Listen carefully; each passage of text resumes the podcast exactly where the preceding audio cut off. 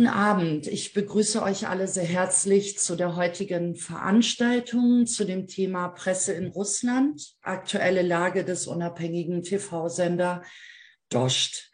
Mein Name ist Julia Killett, ich bin Geschäftsführerin des Kurt-Eisner-Vereins, dem bayerischen Kooperationspartner der Rosa-Luxemburg-Stiftung und werde heute die Moderation übernehmen. Noch ein ganz kurzer Hinweis, diese Veranstaltung findet in Kooperation der Landesstiftung der Rosa-Luxemburg-Stiftung in den Bundesländern Baden-Württemberg, Bayern, Rheinland-Pfalz und Thüringen statt. Ich möchte mich ganz herzlich bei meinen KollegInnen für die Unterstützung bedanken. Wir haben uns vorgenommen, in unserer Bildungsarbeit verschiedene Perspektiven auf den Krieg gegen die Ukraine vorzustellen.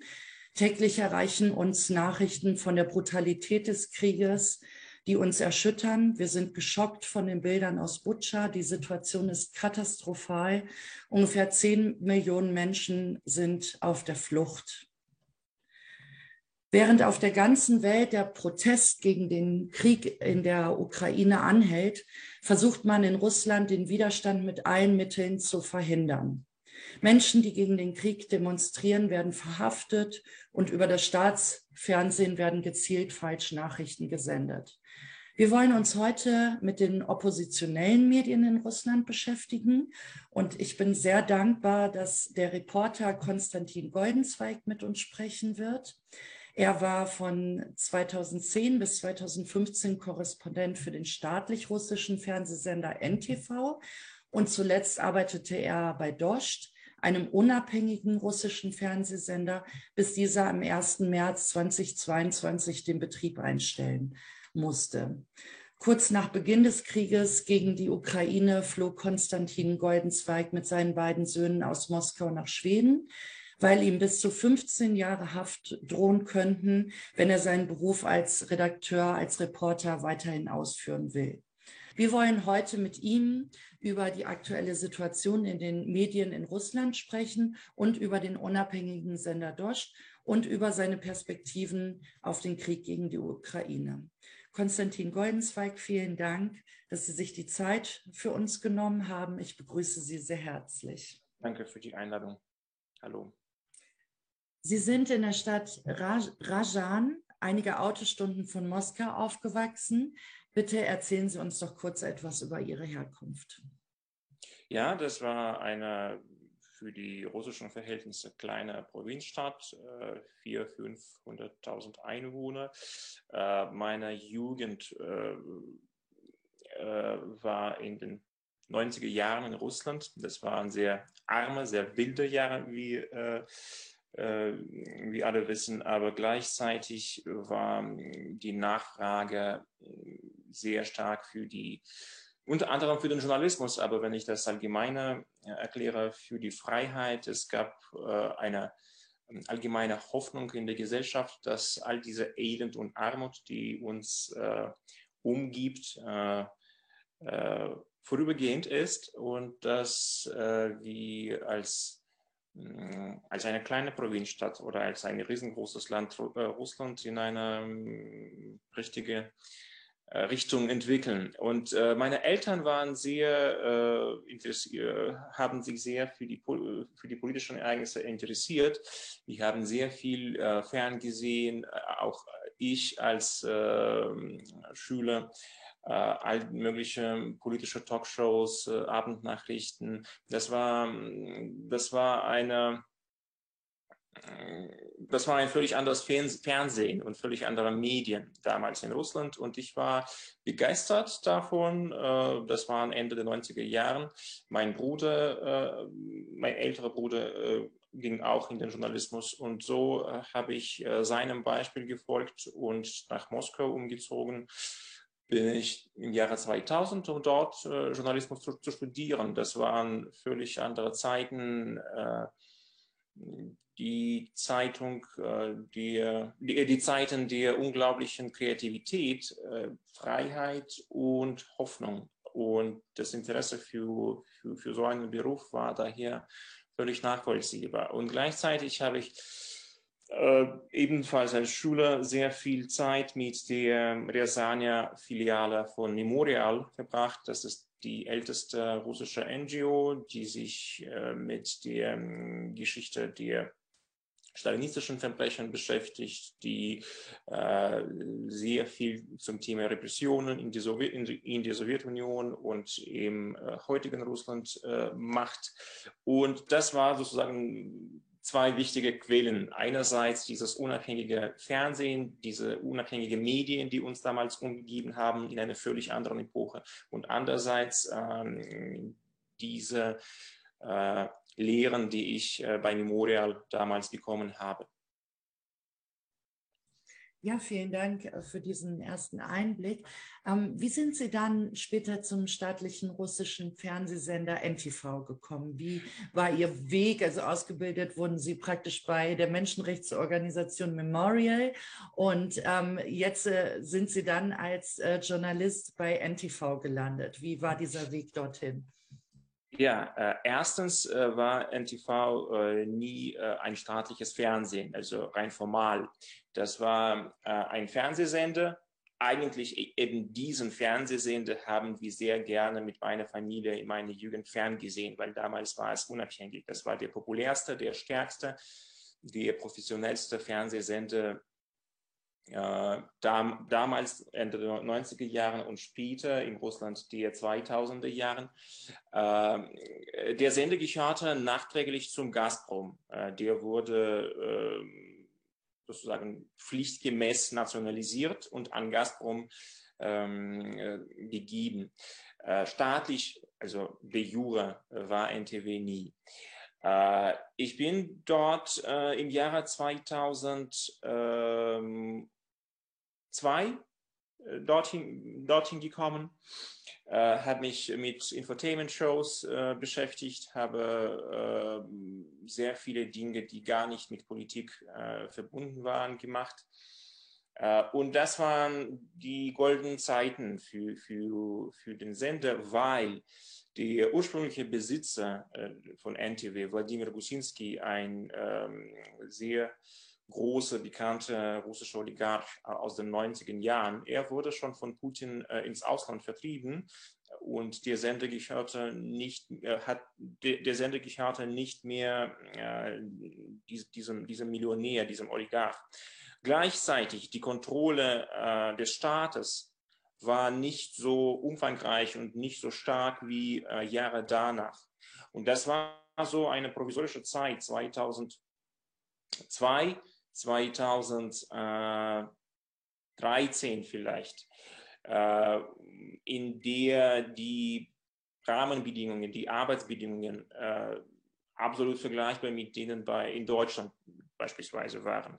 Und andererseits äh, war es halt so, dass, äh, wie gesagt, die Zensur äh, war viel schwächer und äh, hatte sich lediglich auf ganz scharfe politische oder persönliche Themen, was beispielsweise das Schüttel von Wladimir Putin angeht, ja, konzentriert. Das war, das war, wie wir äh, äh, salopp sagen, vegetarische Zeiten.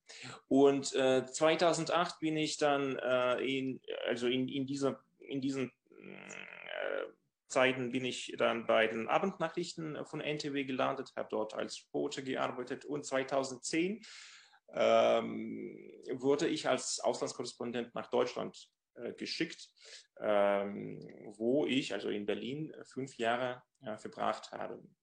Wiederum ist es wichtig zu betonen, dass Deutschland und Russland sehr gute Beziehungen damals hatten. Die Rede war von der sogenannten strategischen Partnerschaft, ja.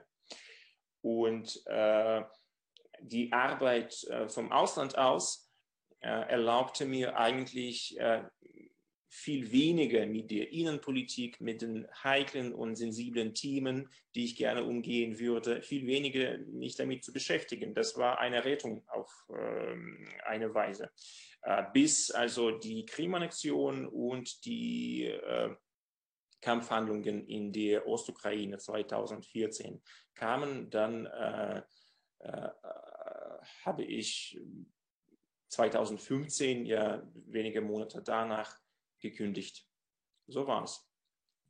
Ja, beziehungsweise ich habe äh, gelesen, dass Ihre Karriere ausgerechnet in Bayern geendet ist auf dem G7-Gipfel vor genau sieben Jahren. Der G7-Gipfel ist ja jetzt auch Ende Juni wieder bei uns in Bayern, wieder in den ähm, Bayerischen Alpen. Und da waren Sie auch vor sieben Jahren und haben ähm, berichtet für NTV. Und es war das erste Treffen ohne Russland genau. und äh, ohne Putin. Und äh, dort wurden sie dann vom deutschen TV-Sender Phoenix um ein Statement zu der Situation gebeten. Und was ist dann geschehen?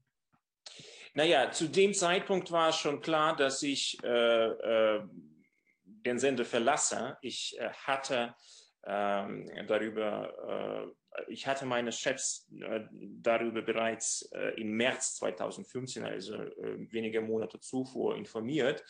Und äh, naja, ich äh, habe mich beinahe frei gefühlt. Das waren zwei, drei Wochen bis zu meinem letzten Arbeitstag. Und ähm, die Veranstaltung an sich war für die, das russische Publikum äh, äußerst langweilig. Putin war nicht da, er wurde nicht eingeladen.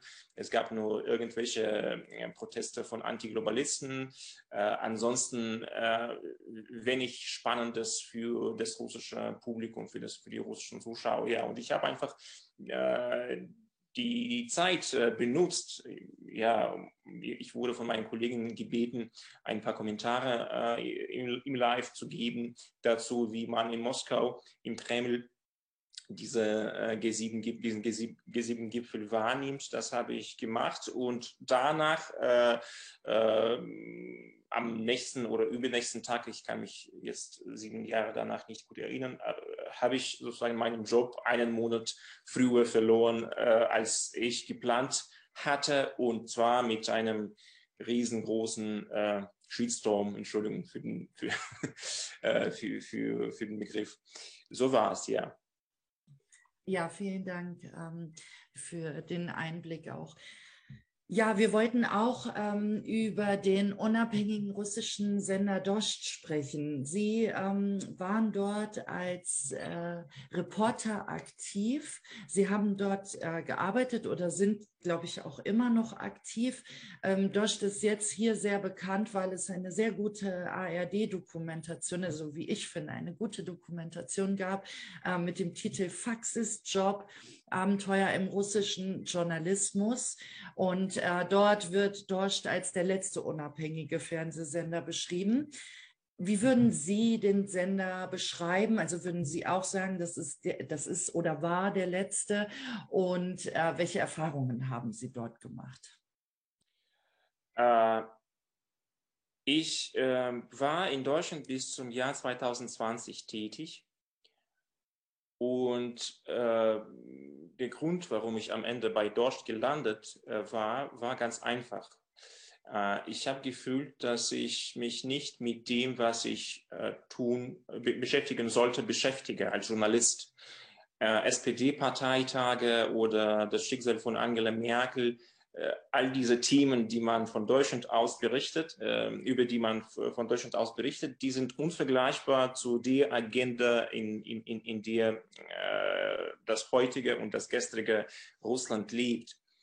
Und Dorst war einer der wenigen äh, Medien, äh, abgesehen davon, ob es Printmedien oder Fernsehsender, äh, die in der Tat unabhängig äh, gearbeitet hat. Und ich würde Sie korrigieren, wir haben stets versucht, ähm, alles zu tun, äh, damit wir nicht als oppositionelle Sender wahrgenommen würden.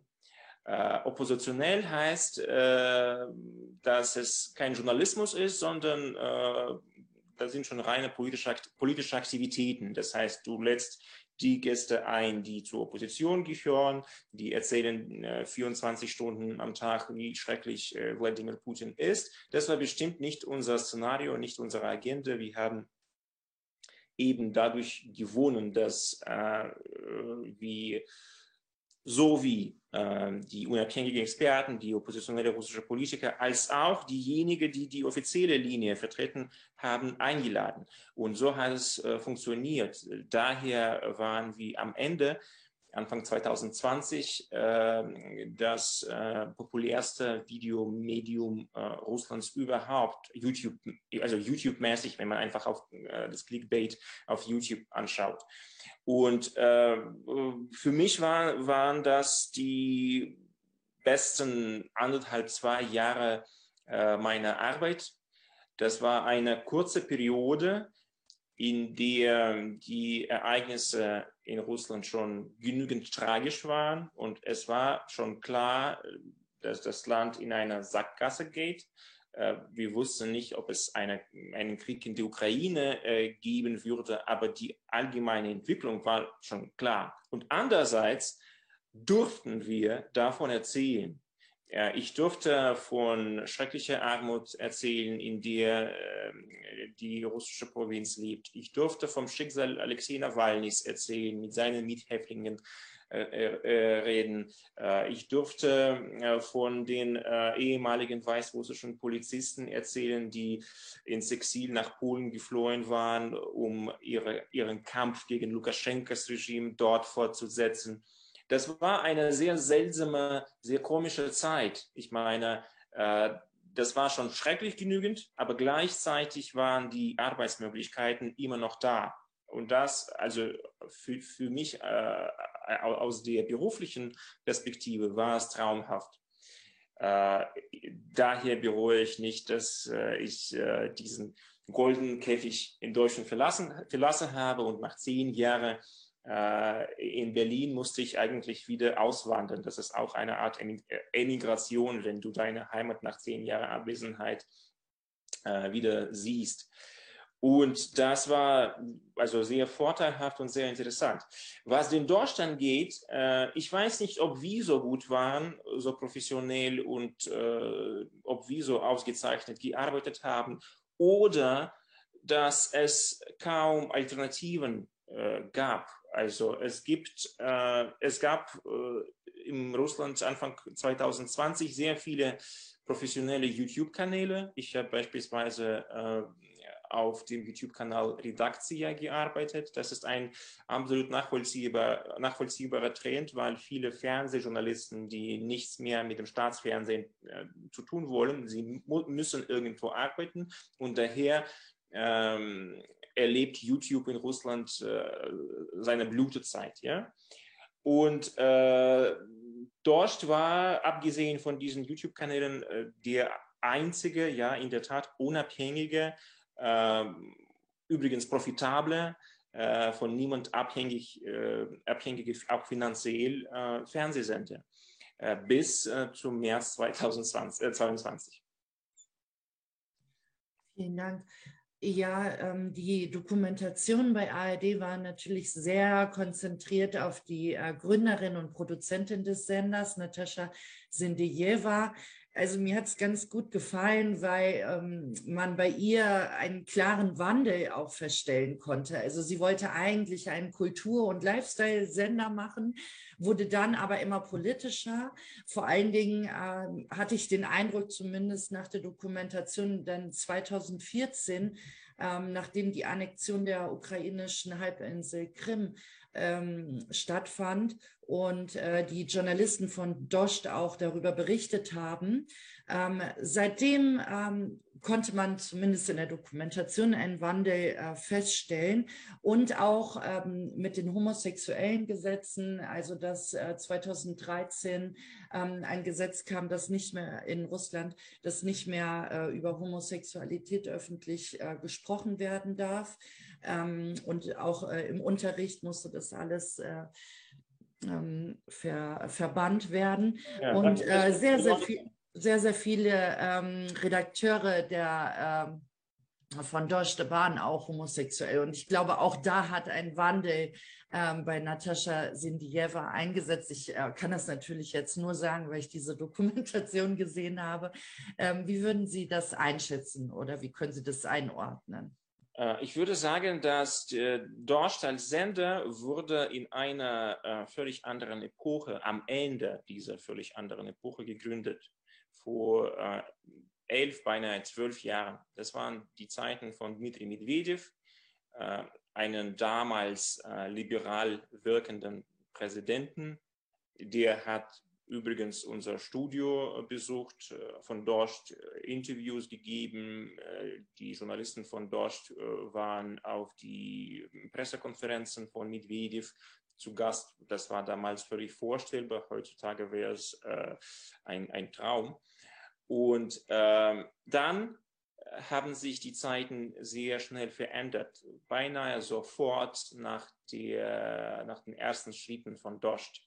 2011 ist das Jahr von äh, Bolotnaya-Protesten, als Hunderttausende Menschen in Moskau und anderen Städten Russlands gegen äh, Wahlbetrug auf den Straßen ging, gingen, äh, gegen äh, Putin, der zurück äh, an die Macht kam in so einer ja, perfiden Form, ein, durch einen bloßen äh, Wahlbetrug und durch ja, Hunderttausende Menschen haben sich enttäuscht und benutzt gefühlt in, die, in diesem Moment. Und das war eine Wende äh, in Russland. Äh, Dost war schon da, er war schon populär. Äh, seine Popularität äh, hat er eben dank der Beleuchtung dieser Proteste gewonnen. Äh, kein anderer Sender hat äh, diese Demonstrationen, diese Proteste, ihre Teilnehmer, ihre Forderungen so aufmerksam verfolgt und beleuchtet. Und danach ging es eigentlich äh, zehn äh, oder elf Jahre bergab. Also äh, der erste Anlass für, für die künstlich geschaffenen Probleme, die wir bekommen haben, war eine Umfrage, äh, die er dort äh, unter seinen Zuschauern äh, durchgeführt hat. Äh, in dieser Umfrage äh, hat man die Frage gestellt, ob man äh, Leningrad ähm, mitten im Zweiten Weltkrieg an den Deutschen gegeben sollte, um all die Opfer zu verhindern. Die Frage war als inakzeptabel von, von dem Staat ähm, wahrgenommen, angenommen. und eine Woche, ich kann mich nicht erinnern, oder wenige Tage äh, danach äh, haben alle äh, Kabelnetzwerke, alle ähm, TV-Anbieter äh, dort einfach abgeschaltet. Äh, sehr lange mussten die Kollegen äh, nicht vom Studio aus, sondern von einer Privatwohnung ähm, ähm, die Berichterstattung durchführen. Äh, danach, äh, also das waren unzählige Probleme, all diese elf oder zehn oder zwölf Jahre lang. Und da Sie Natalia Sindeve erwähnt haben, ich glaube, dass äh, all diese Herausforderungen, die äh, ihr und äh, Ihrem Team begegnet waren, Sie haben äh, sie irgendwie verstärkt. Und diese, diese Situation, mit der wir jetzt vor einem Monat konfrontiert waren, äh, ich glaube, daraus ist diese Bereitschaft entstanden, bis zum Letzten zu kämpfen, weil nach so vielen Jahren der Probleme, mit äh, denen wir und das Team von Deutsch konfrontiert äh, äh war, war die Stimmung so, okay, jetzt werden wir auch durchhalten und jetzt werden wir es auch schaffen und irgendwo ähm, werden wir äh, es, äh, wird es uns gelingen, äh, weiterzuarbeiten, trotz allen Umständen. Aber wie jetzt, wie wir sehen, waren diese Umstände äh, bestimmt stärker als wir. Ja, vielen Dank. Ähm, Sie haben das äh, Land verlassen, ähm, kurz nachdem der äh, Krieg gegen die Ukraine ausgebrochen ist, der Angriffskrieg. Ähm, der Sender wurde am 1.3. gesperrt und ich glaube auch verboten. Ähm, wie haben Sie die Situation so schnell eingeschätzt? Haben Sie das Land äh, verlassen, weil Sie gefährdet sind? Äh, das kann ich äh, Schritt für Schritt rekonstruieren.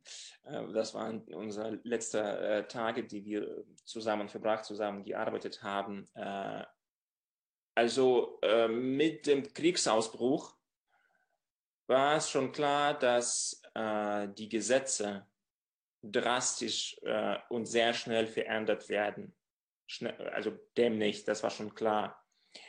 Äh, es gab äh, verschiedene mm, Versionen, was der Kreml jetzt vornehmen wird.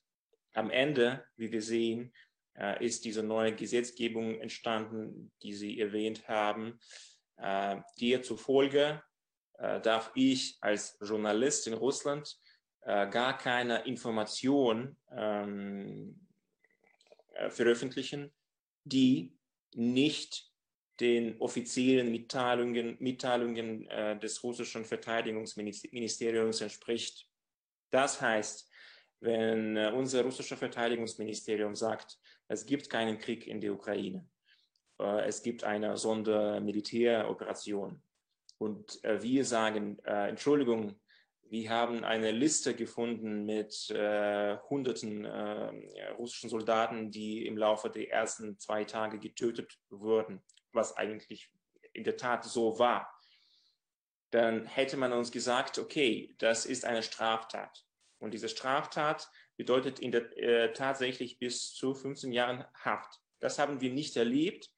Aber die letzten Tage, die letzten Wochen haben wir äh, in einer Art Selbstzensur funktioniert. Also unsere äh, Möglichkeiten, unsere ähm, äh, Grenzen des Möglichen äh, sind viel, viel enger geworden und zwar sehr schnell. Äh, während der ersten zwei, drei Tagen haben wir beispielsweise Krieg als Krieg bezeichnet. Dann äh, wurde, haben wir eine Warnung von äh, den Behörden bekommen, dass das ähm, äh, inakzeptabel ist. Und dann äh, haben wir angefangen, von einer von der Situation in der Ukraine zu reden. Also wir haben bis zuletzt versucht, ähm, das irgendwie umzu, zu, umzugehen. Und äh, die letzten Tage waren schon entscheidend und es war schon klar, äh, dass die Lage nicht für den Sender, sondern für die Mitarbeiter gefährlich wird. Meine Freunde und gleichzeitig meine Chefs haben unzählige Drohungen, also Direktdrohungen und Beleidigungen an, an ihre Handys äh, bekommen, äh, weil äh, irgendwelche äh, Leute aus der von, von, von, von den Behörden finanzierten Hooligan-Szene ihre äh, Telefonnummer ins Netz äh, veröffentlicht äh, haben.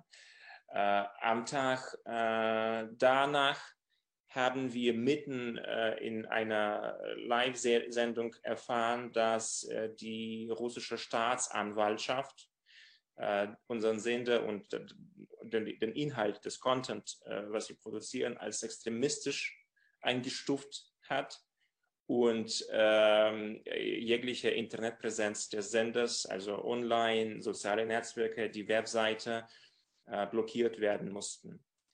Äh, wir konnten weiterhin auf YouTube, das komischerweise bis jetzt nicht verboten ist, das ist das letzte soziale Netzwerk, das in, Netzwerk, das in Russland immer noch funktioniert. Wir konnten auf YouTube weiterhin arbeiten und das war eigentlich der Plan. Äh, wir hatten unser letztes Editorial Meeting äh, am Ende mm, des Tages gehabt, um das zu bereden. Was nun? Was, was machen wir? Und äh, äh, diese Veranstaltung hat damit geendet, dass unsere Security-Leute im Büro, wo wir gearbeitet haben, äh, ins Zimmer reingesprungen äh, waren und um uns zu warnen, dass die Polizei jetzt zu uns fährt. Das war die Warnung von den Besitzern des Gebäudes und dass wir drei Minuten haben, um äh, das Gebäude zu verlassen. Äh, äh also wenn wir nicht äh, irgendwo äh, hinter Gittern übernachten möchten. Und äh, da, dann war, war es noch eine Besprechung schon über Zoom in der Nacht. Ähm, also wir hatten ein ziemlich großes Team, vielleicht 200 Leute. Äh, diese 200 Leute haben so wie wir jetzt kommunizieren, ja, äh, tief in der Nacht per Zoom äh, beredet, okay, was wir jetzt tun. Natalia Sindjeva war sich sicher, dass wir sogar unter den Umständen am nächsten Tag wieder äh, an uns wieder ans Werk machen sollen, wieder äh, produzieren müssen. Äh, das andere Teil des Teams war eine andere Meinung das war die Mehrheit, würde ich sagen. Äh, viele von uns äh, also haben Kinder, äh, Familien. Es gibt sehr viele Familien, bei denen die Mutter und der Vater, wie beispielsweise in meinem Fall, bei Dorst arbeiten. Also das war bloß gefährlich. Und dann, das war die, die, die, äh, der Moment der Wahrheit, wie man das auf Russisch sagt. Äh, die Kollegen hatten vielleicht vier, fünf Stunden äh, in dieser Nacht, um sich zu entscheiden, wer fährt zurück ins Büro und wer fährt zum Flughafen. Ich muss ehrlich sagen, manche Leute haben es gewagt und sie haben ihre Arbeit fortgesetzt. Das hat noch einen Tag gedauert, bis ähm, sich herausgestellt hat, dass, ja, dass, das ist ein zu großes, ein zu hohes Risiko. Und die Mehrheit, auch ich, haben im Laufe der nächsten Stunden oder Tagen äh, das Land verlassen. Ja, ich äh, habe die Grenze zu Fuß äh, mit meinen Kindern überquert. Das war, glaube ich, in der Nacht vom 3. zu 4. März. Ähm, wir sind, also die Flüge gab es nicht mehr, die, die erschwingliche Flüge. Ähm, die Tickets nach äh, Istanbul beispielsweise äh, haben so viel gekostet wie normalerweise ein Flug nach Neuseeland. Und ich, äh, wir haben nicht bei Russia Today gearbeitet, also unsere Löhne waren viel äh, moderater. Also diejenigen von uns, die das Land verlassen äh, konnten, haben das äh, äh, umgehend gemacht. Äh, auch ich, wir sind mit einem Auto bis zur lettischen Grenze äh, gekommen mit einem Verwandten von mir, dann äh, die Grenze überquert und in Lettland äh, wurden wir schon, also an der lettischen Grenze, wurden wir von unseren Bekannten äh, äh, abgeholt. und dann in Schweden gelandet. Meine Kinder sind schwedische Bürger und einen Monat danach sitze ich hier in Tiflis, weil unser Team, also das Team von Dorsch, der Kern des Teams, sich gerade hier befindet. Und wir machen diese Tage unsere äh, ersten Schritte, um etwas äh, wieder ins Leben zu rufen. Wir, wir, wissen noch nicht, ob es äh, eher eine hm, Anti-Stress-Maßnahme, so Beschäftigungstherapie, wie man in Deutschland äh, sagt, oder dass es uns zum Ziel äh, bringen würde. Aber wir tun unser Bestes und die ersten Livestreams, die wir äh, schon jetzt machen, die erreichen äh, Hunderttausende Zuschauer, äh, trotz der Tatsache, dass wir nicht von Russland aus arbeiten können. Ja, vielen, vielen Dank, ähm, äh, dass Sie ähm, ihre Geschichte auch mit uns teilen. Und ich glaube, es ist eine sehr, sehr große Verantwortung, ähm, die sie jetzt auch haben, weiter zu berichten. Ähm, und äh, ja, einfach weiterzumachen und äh, versuchen irgendwie über die Situation, vor allen Dingen ähm, nach Russland hinein, äh, dass es da auch noch die Möglichkeit gibt, das über YouTube äh, zu machen, praktisch zu informieren ja, etwa 90 Prozent der Menschen in Russland informieren sich über das russische Staatsfernsehen. Wie wird denn im Moment dort über die Ukraine berichtet und was bedeutet das für das Bewusstsein der Bevölkerung? Ja, das stimmt. Äh, das Vertrauen dem Staatsfernsehen gegenüber ist sehr hoch. Äh, also wir leben, also ich wohne jetzt in Tiflis, aber wir leben, wir Russen leben in einer Diktatur und in einer Diktatur ist es sehr schwer, von irgendeiner Soziologie zu reden. Ob es 90 Prozent sind oder 70, äh, woraus bestehen diese Überzeugungen, ob es Überzeugungen sind oder Angst, äh, Wahrheit zu sagen, ist es sehr diffus. Das kann man äh, so pauschal nicht sagen. Das ist das Erste. Das Zweite, äh, leider muss ich zugeben, und das enttäuscht mir viel stärker als all die äh, Repressionen und ähm, äh, Einschränkungen unserer Arbeit, äh, die uns begegnet sind. Leider ist, äh, gibt es in der Tat sehr viele russische Bürger, die diesen Krieg befürworten. Und all diese Bürger äh, Provinzstädte einschließlich, haben Zugang nicht nur zum Staatsfernsehen, sondern, wie ich bereits erwähnt habe, zum YouTube. Bis vor kurzem haben sie, hatten sie Zugang beispielsweise zu Novaya Gazeta, äh, einer renommierten unabhängigen Zeitung äh, mit, mit Dmitri Muratov, der Nobelpreisträger, als Chefredakteur. Also es ist ja nicht so, dass äh, alle unabhängige, ja, es gibt vielleicht keine unabhängigen Medien, aber es gibt unabhängige Journalisten und es gibt unabhängige Quellen.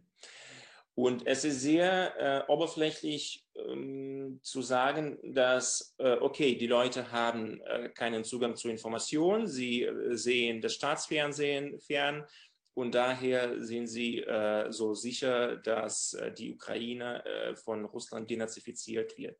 Leider ist die Lage komplizierter und trauriger.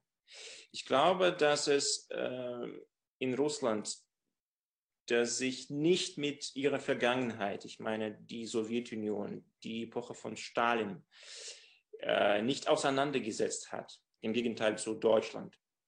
Dass in diesem äh, Russland das sehr starke Komplexe hat, wegen äh, seiner Vergangenheit, wegen des heutigen Armut, wegen der Tatsache, dass es äh, wenige Dinge zu, äh, für Stolz gibt, außer vom Siegestag äh, im Krieg, äh, der 80 äh, Jahre her ist. In diesem Russland ist äh, die Nachfrage für, die, für solche Reichsfantasien, für diese Aggressivität, für, wenn wir das direkt sagen, für diesen Faschismus, den wir heute am Beispiel von russischen Soldaten sehen, die Nachfrage von der Gesellschaft an sich ist sehr stark. Äh, Wladimir Putin äh, oder das Staatsfernsehen, die Staatspropaganda im Allgemeinen, das sind nur die Figuren, die diese Nachfrage äh, benutzen.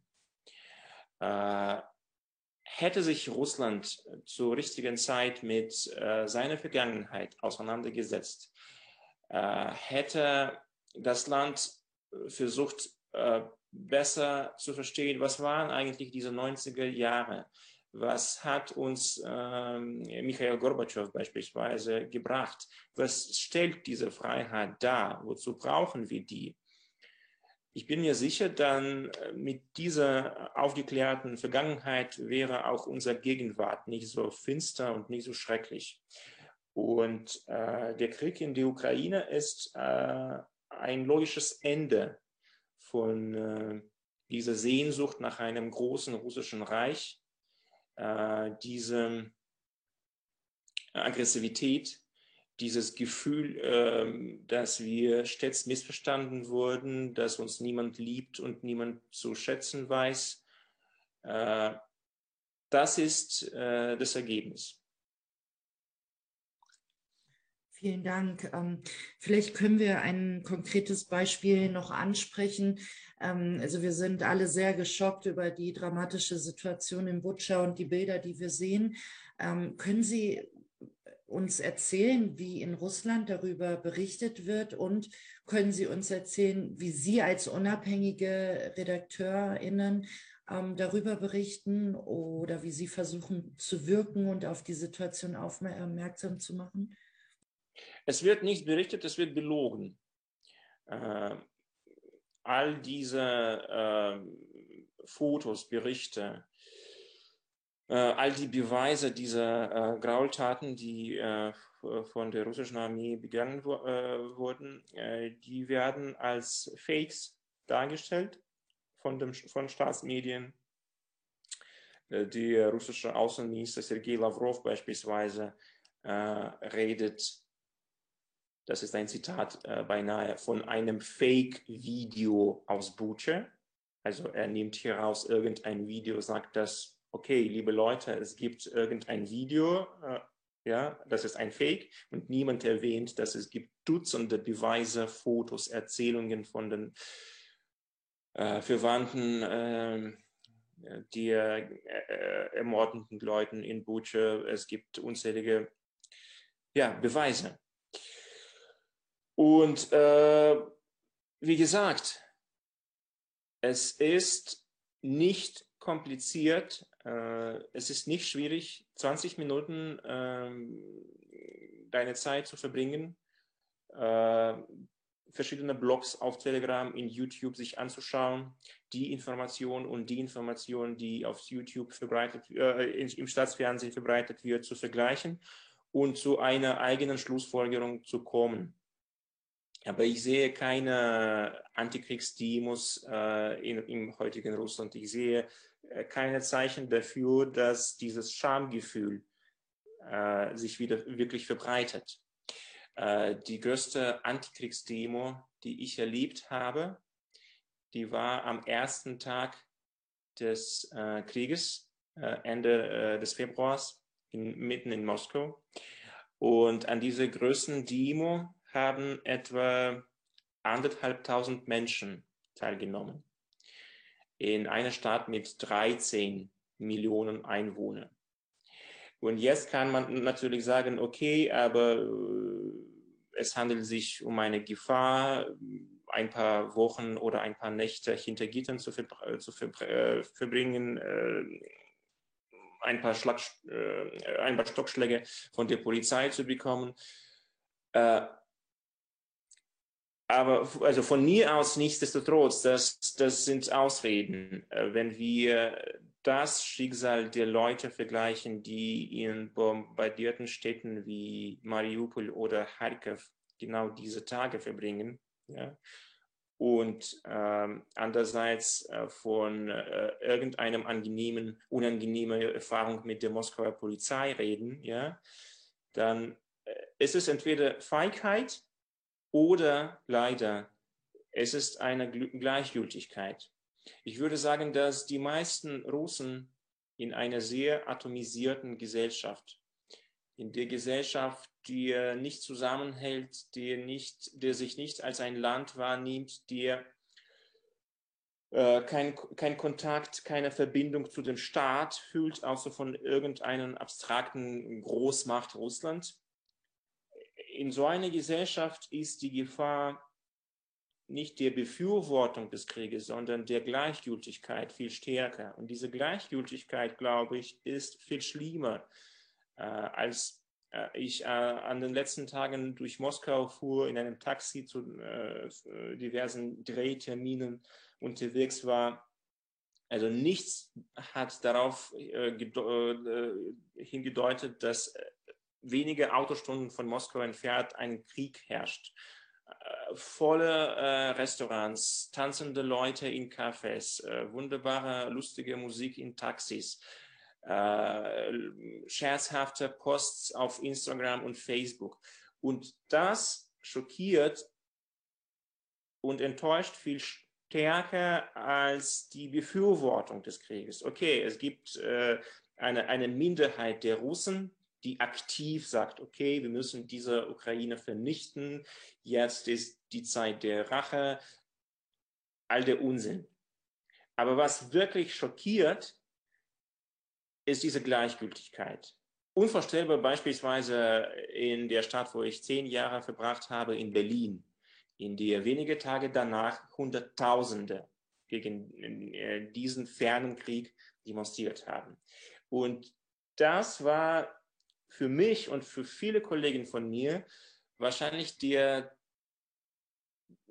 traurigste Teil. Also nicht diese Gefahr, der wir ausgesetzt waren, sondern das Verständnis, dass all diese Bemühungen äh, unserer als Journalisten oder die von unabhängigen NGOs oder also all diese äh, lange, langjährige Arbeit, die von, Zivilges von der russischen Zivilgesellschaft durchgeführt war. Jetzt stellt sich heraus, dass es beinahe umsonst war, weil Millionen von Menschen ist äh, dieser Massaker, die, den wir gerade in der Ukraine sehen, wurscht. Das ist in der Tat schrecklich. Und niemand von uns weiß, also äh, wir Journalisten tragen eine Verantwortung dafür, dass die Leute informiert werden. Niemand von uns versteht jetzt, wie wir diese Leute erreichen können, wenn sogar das sie nicht erreicht. Vielen Dank. Ähm, sie haben tatsächlich eine Initiative gestartet. Am 27. März gab es ein erstes Interview mit russischen unabhängigen JournalistInnen. und dem ukrainischen Präsidenten Zelensky. Das wurde ja immerhin zehn Millionen Mal auf YouTube aufgerufen und angeklickt. Ähm, äh, welche weiteren Schritte werden nun überlegt? Also das ist doch schon mal ein kleiner Ansatz. Ähm, und äh, so etwas auch, ähm, also praktisch die Stimme von Zelensky direkt äh, in Russisch auf, auf die russischen alternativen Medien zu bringen. Ähm, kann man daran nicht anknüpfen oder ähm, wie wird das auch im Kreise Ihrer KollegInnen eingeschätzt, dieses Interview? Doch, ich halte es für einen sehr wichtigen und richtigen Schritt und wir sehen, dass dieses Interview von äh, sehr vielen Leuten angeschaut wurde. Ich weiß nicht, welcher Anteil von ihnen äh, sich in Russland befindet und welche im Ausland. Wir reden halt von äh, Hunderttausende Menschen, die im Laufe der letzten Jahre äh, Russland verlassen haben. Aber das halten wir alle für einen offensichtlich richtigen Schritt. Äh, was wir ansonsten ähm, erwiegen, wir äh, machen schon jetzt äh, YouTube-Streams äh, jeder Tag äh, ein oder zwei Kollegen von dort ähm, mit der Teilnahme von äh, unseren Korrespondenten, Kameraleute, Assistenten, die sich zum Teil hier in Tiflis befinden, setzen diese Arbeit fort. Wir laden äh, Gäste ein, äh, die ähm, sich in der Ukraine befinden, die an dem Krieg äh, als Journalisten also nicht teilnehmen, sondern sich da befinden.